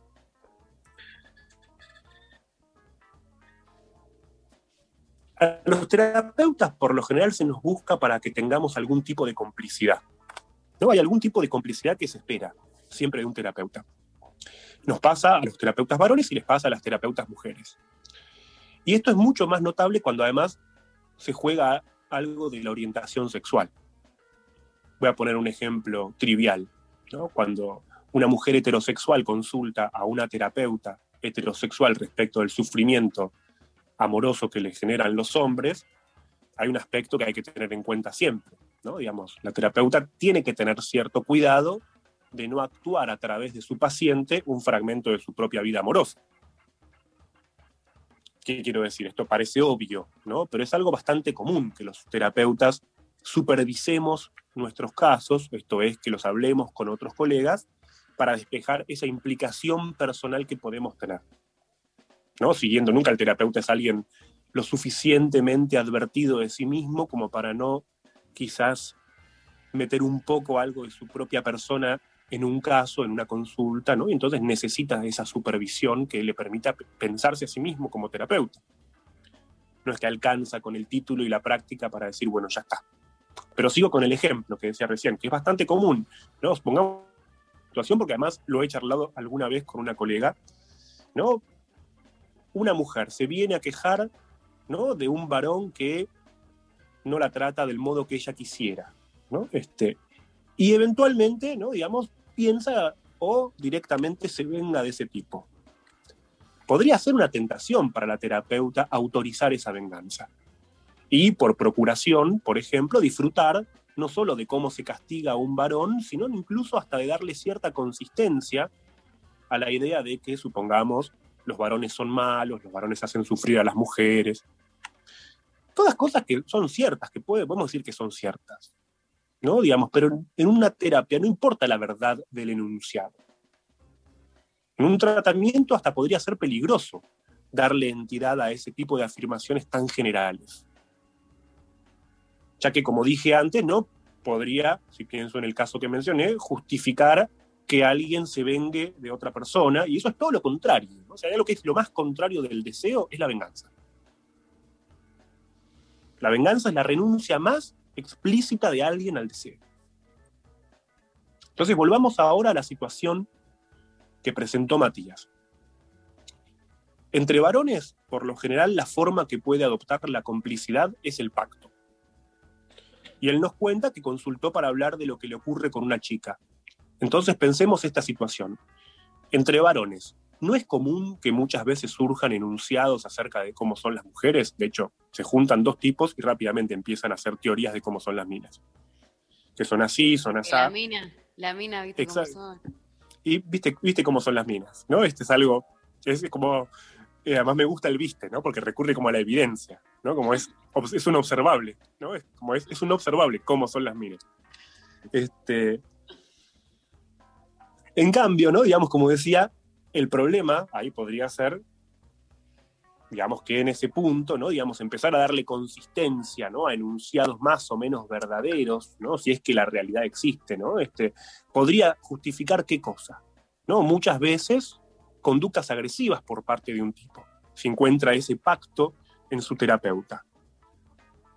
Esto no quiere decir que no se hable de estas cosas, estos enunciados generales se comparten, pero nunca puede haber complicidad del terapeuta con esos enunciados generales. Justamente el análisis consiste en poder desarticularlos, ¿no? en que no funcionen esos enunciados generales como formas de justificación. Entonces, en este punto, me pregunto, le pregunto a Matías, si eso que él siente como una crítica, y él lo plantea en relación a que buscaba hablar con una chica y él siente que, ella, que él se pone un poco del lado de ella, me pregunto si eso que él vive como una crítica no es más bien el punto en que el terapeuta no responde al pacto.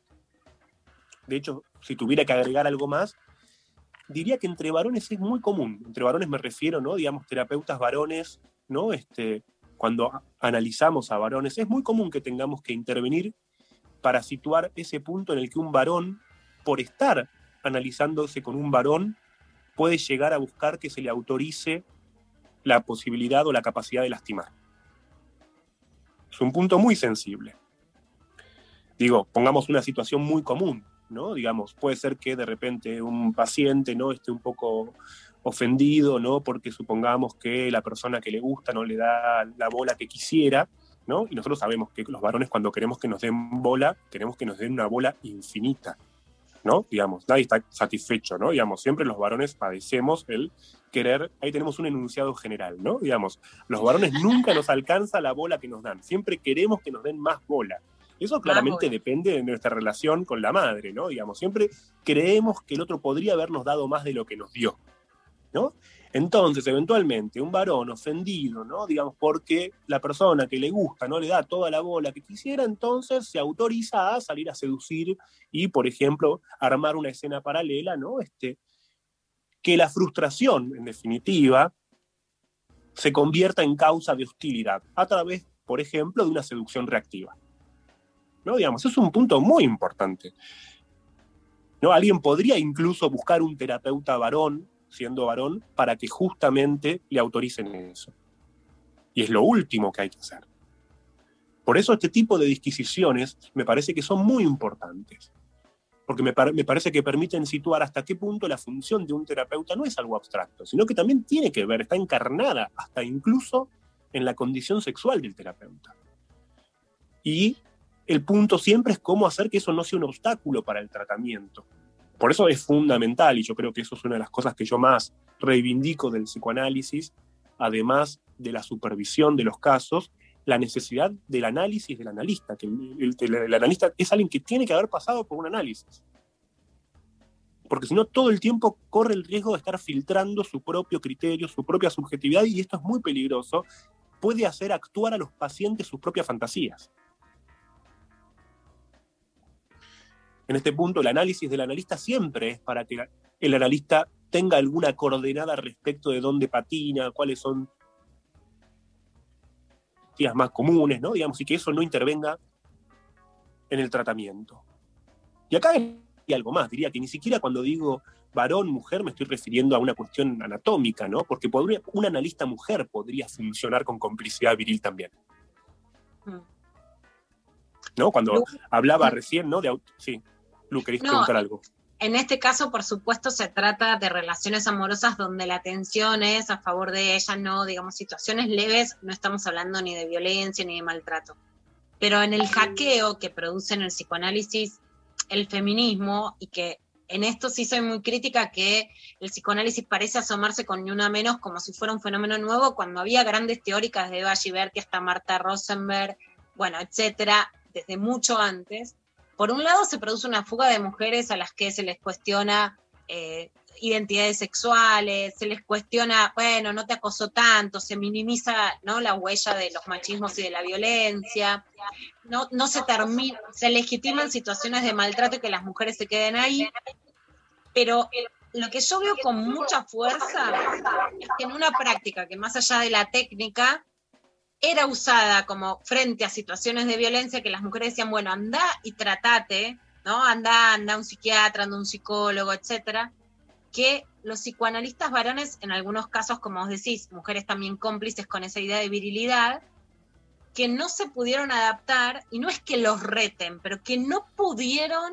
como que generaron una enorme complicidad en varones, que además escucharon esa- ese visto bueno en el consultorio como una legitimación de sus acciones, ¿no? Porque está lo que dice el psicólogo y está lo que escucha el que después va a actuar. Pero que ahí hubo una gran fractura, ¿no? Que llevado este caso a otros extremos es buscar en el varón psicoanalista una legitimidad, escuchar a psicoanal- psicoanalistas varones atemorizados también de los cuestionamientos masivos de las mujeres y legitimando la violencia de los varones como acto reflejo, ¿no?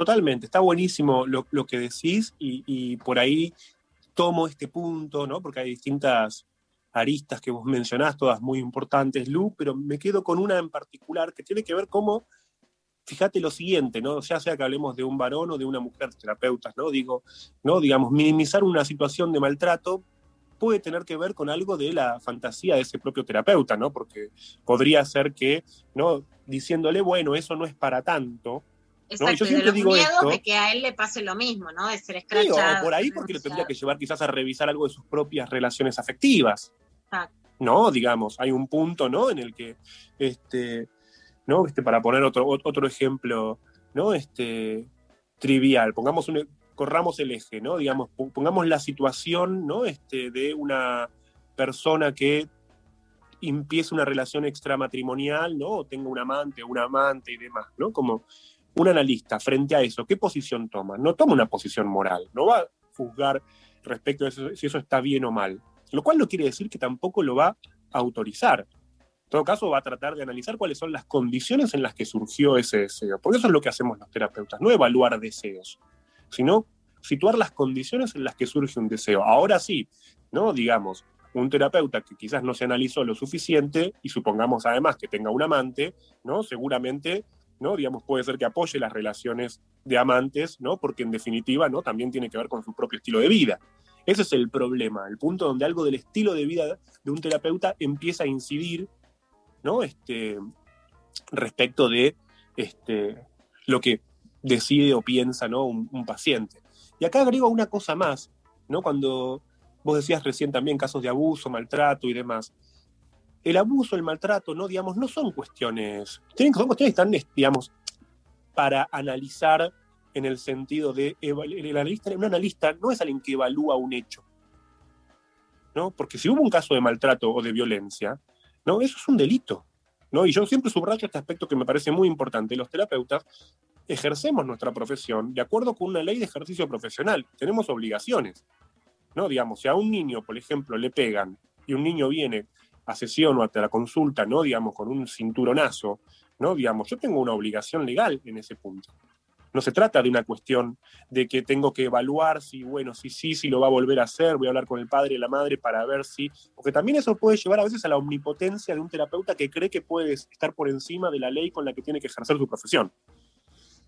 Entonces, volviendo como a la situación de, Y en de eso, Matías, eh, sí. Lu, lo que es importante recalcar es que hay muchos psicoanalistas que ni siquiera conocen las nuevas leyes, porque hay leyes que vos entendés o parecen de sentido común, como un cinturonazo, que de hecho era una práctica más antigua, digamos, ¿no? No digo que no siga sucediendo, pero pegarle con un cinturón a un hijo era una práctica, digamos, un poco más Sí, sí. antigua, y que no se ayornan, por ejemplo, a la ley de violencia. Vas a dar capacitaciones Claro. y alguien te dice, pero la violencia es de a dos. Y si la ley hoy dice que la violencia no es de a dos, si el psicoanalista no sabe cuál es la ley, ¿cómo se va a tener en su práctica a las leyes? Yo creo que estaba ahí, eso toca algo que vos mencionaste, me parece re interesante, de que uno creo que muchas veces diría lo siguiente, ¿no? En el modo en que uno puede leer que profesionales sí debaten ciertos conceptos, se nota muy claro, no una opinión profesional, sino una justificación de su propio estilo de vida. No, hay textos, y no importa, no voy a mencionar a nadie porque no es el caso, ¿no? Pero hay textos que si uno los lee, ¿no? El modo en que se fanatizan para debatir ciertos temas habla más del estilo de vida, ¿no? Y no es una cuestión teórica porque no tenga que ver con personas que trabajan en ese campo, no tiene que ver con personas, o sea, salir a debatir, digamos, uno habla de lo que, de lo que se encuentra en su práctica como terapeuta, ¿no? Digamos, este, no, de repente que haya temas, ¿no? Que motivan que se genere toda una discusión y una especie, porque es un falso debate, porque no hay una intención de debatir ni de conversar, sino que el salir a problematizar a veces ciertas cuestiones, incluso contra la ley, como vos decís, ¿no? Digamos, eso no habla ¿no? de un interés de investigación en una práctica, sino que tiene que ver más bien con, se ve más, le diría, la fantasía del analista que el análisis del analista, ¿no? Este, y entonces vuelvo al caso de Matías, ¿no? Este, porque vuelvo a lo que mencioné al principio, como algo notable que Matías fuese con un varón, ¿no? A partir del consejo de una amiga. Pero fíjense qué interesante, porque fue con la expectativa de que el varón esté de su lado. Pero si el tipo hiciera eso, ¿no estaría invalidando la recomendación? Digo, fíjense que en este punto lo que Matías espera de su terapeuta, en realidad es lo último que quiere. Porque si el terapeuta efectivamente estuviera de su lado, quedaría invalidada la recomendación de la amiga, que es la que él siguió, que llevó a que eligiera a ese terapeuta. Entonces, esto es algo que siempre ocurre en los tratamientos, muchas veces nos encontramos con que lo que alguien pide en verdad es algo que no quiere. Entonces, diría, ¿no? Digamos, tenemos que decirle algo más a Matías. Yo volvería a la frase que me pareció muy elocuente en su texto, cuando él dice, yo no sé de terapias, fui al profesional que me recomendó una amiga, pero quisiera preguntarte, y creo que esto le puede servir a muchos más que a mí. Fíjense esa frase y cómo se reinterpreta. ¿No? Digamos, esta frase, ¿no? Y esto le puede servir a muchos, ¿no? O sea, para que le sirva a muchos. O sea, pero también esa frase se puede entender, esto le puede servir a muchos más que a mí. O sea, que le sirva a los demás y no a mí. O sea, hay un punto donde Matías reproduce en su carta lo mismo que hace con su terapeuta. Y entonces lo que yo diría es, eso muestra que está en un buen análisis. ¿No? Está en un buen análisis. Al menos en principio por lo, que se desprende de, de su carta. ¿no? Digamos, no porque el terapeuta esté haciendo las cosas bien o mal de acuerdo ¿no? este, a un patrón objetivo, sino porque ahí hay un lazo fuerte entre ellos dos. ¿No? Este, y se ve que, ¿no? Este, diría más bien, este momento en el que Matías se pregunta si el tratamiento está funcionando o no, yo diría es el momento en el que se puede comprobar que realmente está empezando un tratamiento. Dale, Matías. Gracias, Lu. Bueno, chicos, Me encantó. Muy groso, ¿eh? Un beso grande y seguimos la próxima. Dale. Un beso Gracias. grande, Lu. Luciano, Adiós. Nos hace pensar un montón, ¿no? Un montón. En cosas bien, bien cotidianas, ¿no? Lo, lo- lo interesante de estos eh, casos que él está analizando es que después cada uno lo asocia con algo que le pasa, ¿no? Y se nos vuelve como muy iluminador al mismo tiempo. Bueno, nos vamos. eh, ¿Sabes a quién quiero escuchar, Pablo González? A mi amiga Sheryl Crow. Sheryl Crow. Un tema que bailábamos tanto en esos años 90, no 80 hoy, María. Ah, No, cambiamos de década hoy. Cambiamos de década. All I Wanna Do. This ain't no disco. It ain't no country club either.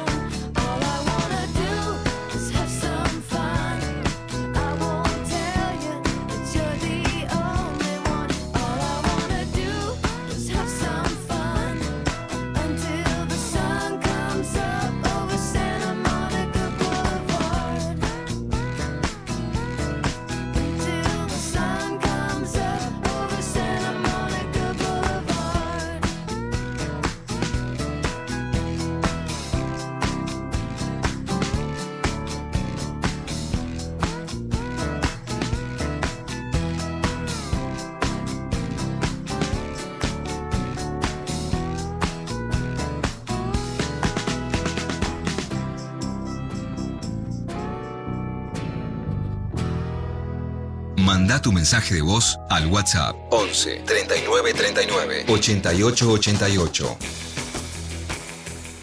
Bueno, mensajes que siguieron llegando.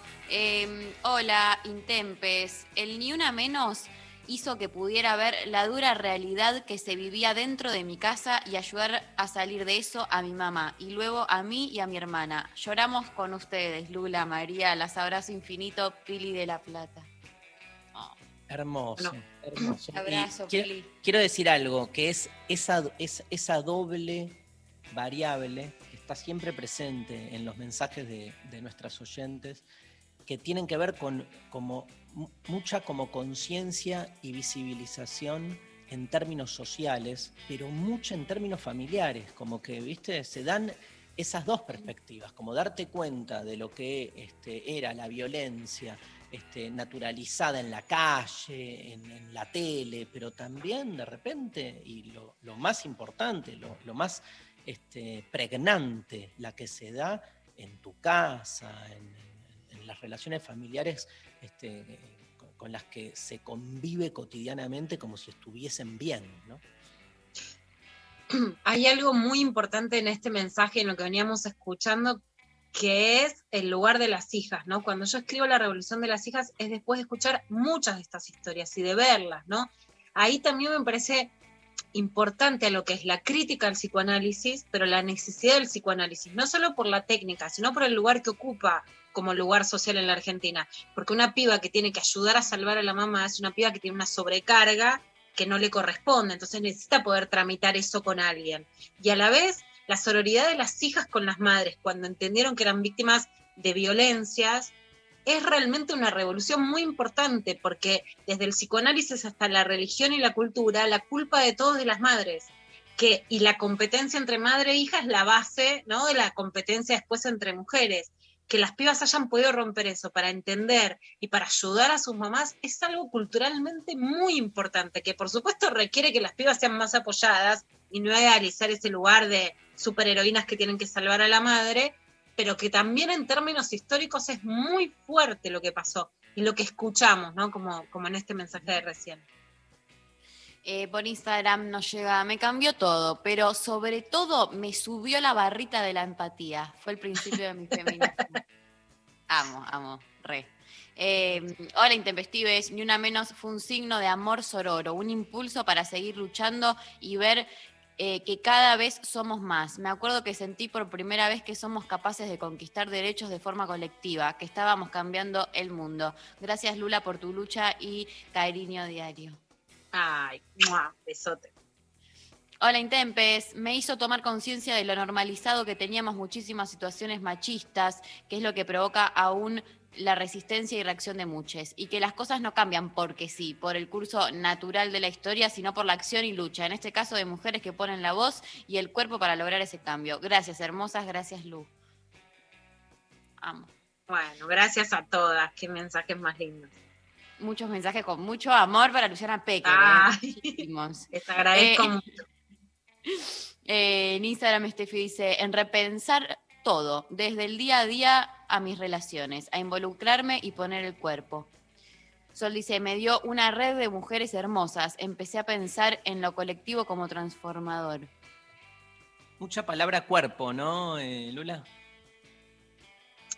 Mucho cuerpo, mucho cuerpo, porque creo que también Dari es una diferencia. Yo soy muy respetuoso y más de los aportes académicos, como vos decías, de los últimos tiempos y de Europa y de Estados Unidos, pues si no, sos una bestia, ¿no? Pero yo creo que sí una diferencia con quienes los estamos pensando desde el sur es muy poner el cuerpo de manera colectiva, ¿no?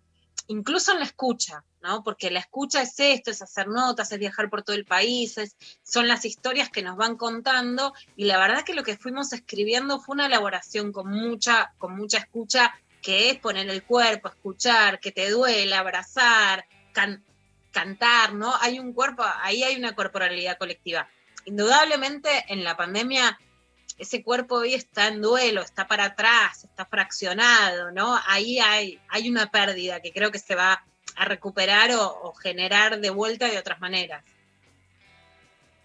Nos llega por WhatsApp. eh, había en mí una idea de la competencia entre mujeres, idea que estaba en mí desde lo cultural, desde lo que veía en las telenovelas y demás. Desde ni una menos, además de entender muchísimas cosas, creo que lo más hermoso es sentir que no estamos solas, somos una fuerza que nos hermana. La sororidad me ayudó a empoderarme. Gracias.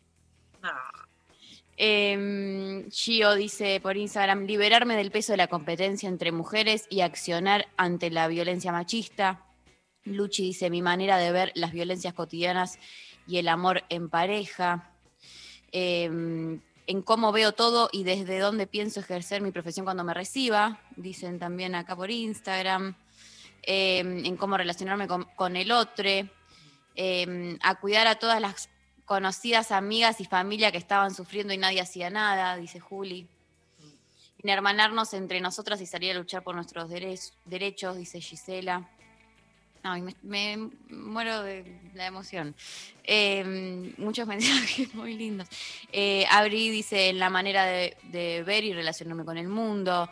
Eh, Natalia me volvió más empática, eh, sorora y firme, y a identificar actitudes machistas que bancaba antes. Todos los mensajes en, la misma dirección, obviamente de mucho agradecimiento, de mucha empatía en el sentido de, la sororidad, ¿no? De, de- de- de entender que ahí hay una necesidad de, un encuentro colectivo. También volver sobre esa idea de que desde lo individual no, no se zafa, ¿no? Este, eh, y de alguna manera recuerdo este, también cuanto más fue avanzando el discurso feminista, también hubo muchos discursos de, bueno, en realidad, este, eh, me acuerdo algunas mujeres diciendo, bueno, a mí nunca me pasó, yo siempre tuve el- la fuerza y El carácter. el carácter para que no me llevaran por encima, ¿no?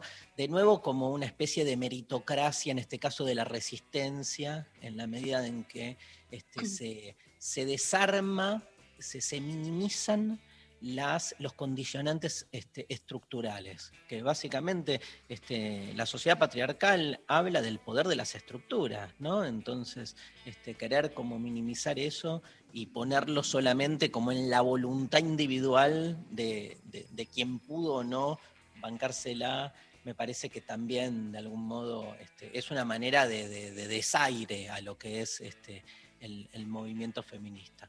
Pero este, muy, muy, muy interesante todas las, las respuestas, este, muy emocionante. Y bueno, se nos fue el programa, chicas. ¿Qué decís, Maru? ¿Se fue? ¿Ya fue? Bueno. ¿Volvemos mañana? Y sí. Siempre nos queda mañana, es nuestro libro con María.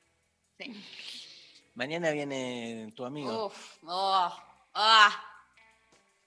Buah, está bien. ¿Te vas a bancar? Hay que pensar algo para hacerle mañana. Viene muy de, muy de pica María Reche acá, ¿eh? Uh, yo, Putita Golosa les dejó un mensaje a Reche. Sí, bueno. lo, escu- lo escuchó, lo Y- escuchó. Y fue muy amoroso. No, no me acuerdo. No sé. Sí, fue re amoroso, re, re dijo al toque aguante. No, al principio le- la picó y después dijo, bueno, está bien, aflojó. Aflojó, aflojó la pica. Pero como aflojó la pica entre ustedes, alguien tiene que picársela ahora. Y bueno, entro que vos- Ah, vos la, fuiste- la María Picante me gusta. Vos fuiste muy componedora Es la mejor. con Rechi. Fue como un mensaje, esperábamos un mensaje que lo, lo, lo- lo molestara un poco y no. Fuiste como Mirá a pedir. cómo me hace picar. Yo estoy Fui- en una etapa un poco acordar. componedora, ¿viste? Estoy- ya a rompimos todo, ¿viste? Ya Fuiste a buscar el cagaron a acuerdo palo. Con Rechi. Pragmática, Pecker, pragmática.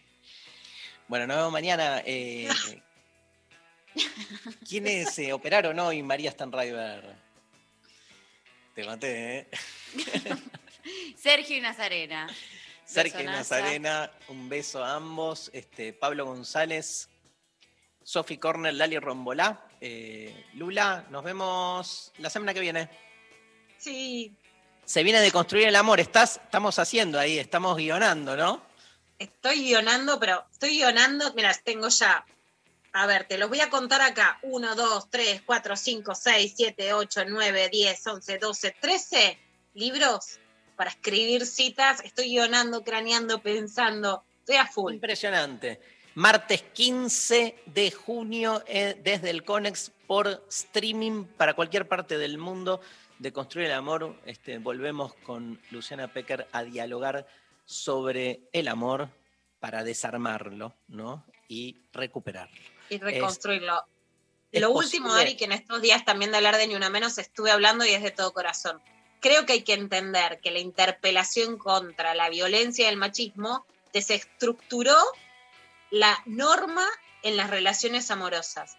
Creer que solo en seis años vas a romper esa estructura que estaba normalizada y reencontrarte va a ser tan fácil es una idea imposible. Entender que rompimos eso, que estaba mal, aunque vos digas, eh, pero yo no soy un femicida, pero que rompiste estructuras de desigualdad que estaban renaturalizadas y que el implica entender que el reencuentro implica laburo e implica palabra, que es la otra. No estuve leyendo Bell Hooks y rápidamente, pero viste cuando dicen, eh, mucho, hablan mucho pero cogen poco, no. Yo creo que es una época que hay que entender, que para volver a coger, a enamorarse y a entenderse, hay que hablar, porque es una época en que rompimos la forma en la que nos entendíamos que implicaba la opresión a las mujeres. Así que con Tuti para este de construir el amor que me pone muy feliz hacerlo con vos, Dari, y que para mí, como digo siempre, es un símbolo también de los puentes que queremos tender.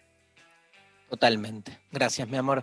Sara Eve nació en Trelew, en Chubut, en 1983. De la mano del hip hop, cumbia y dancehall, nunca dejó de moverse y de cruzar géneros. Baile funk, reggaetón, punk rock y hasta drum and bass.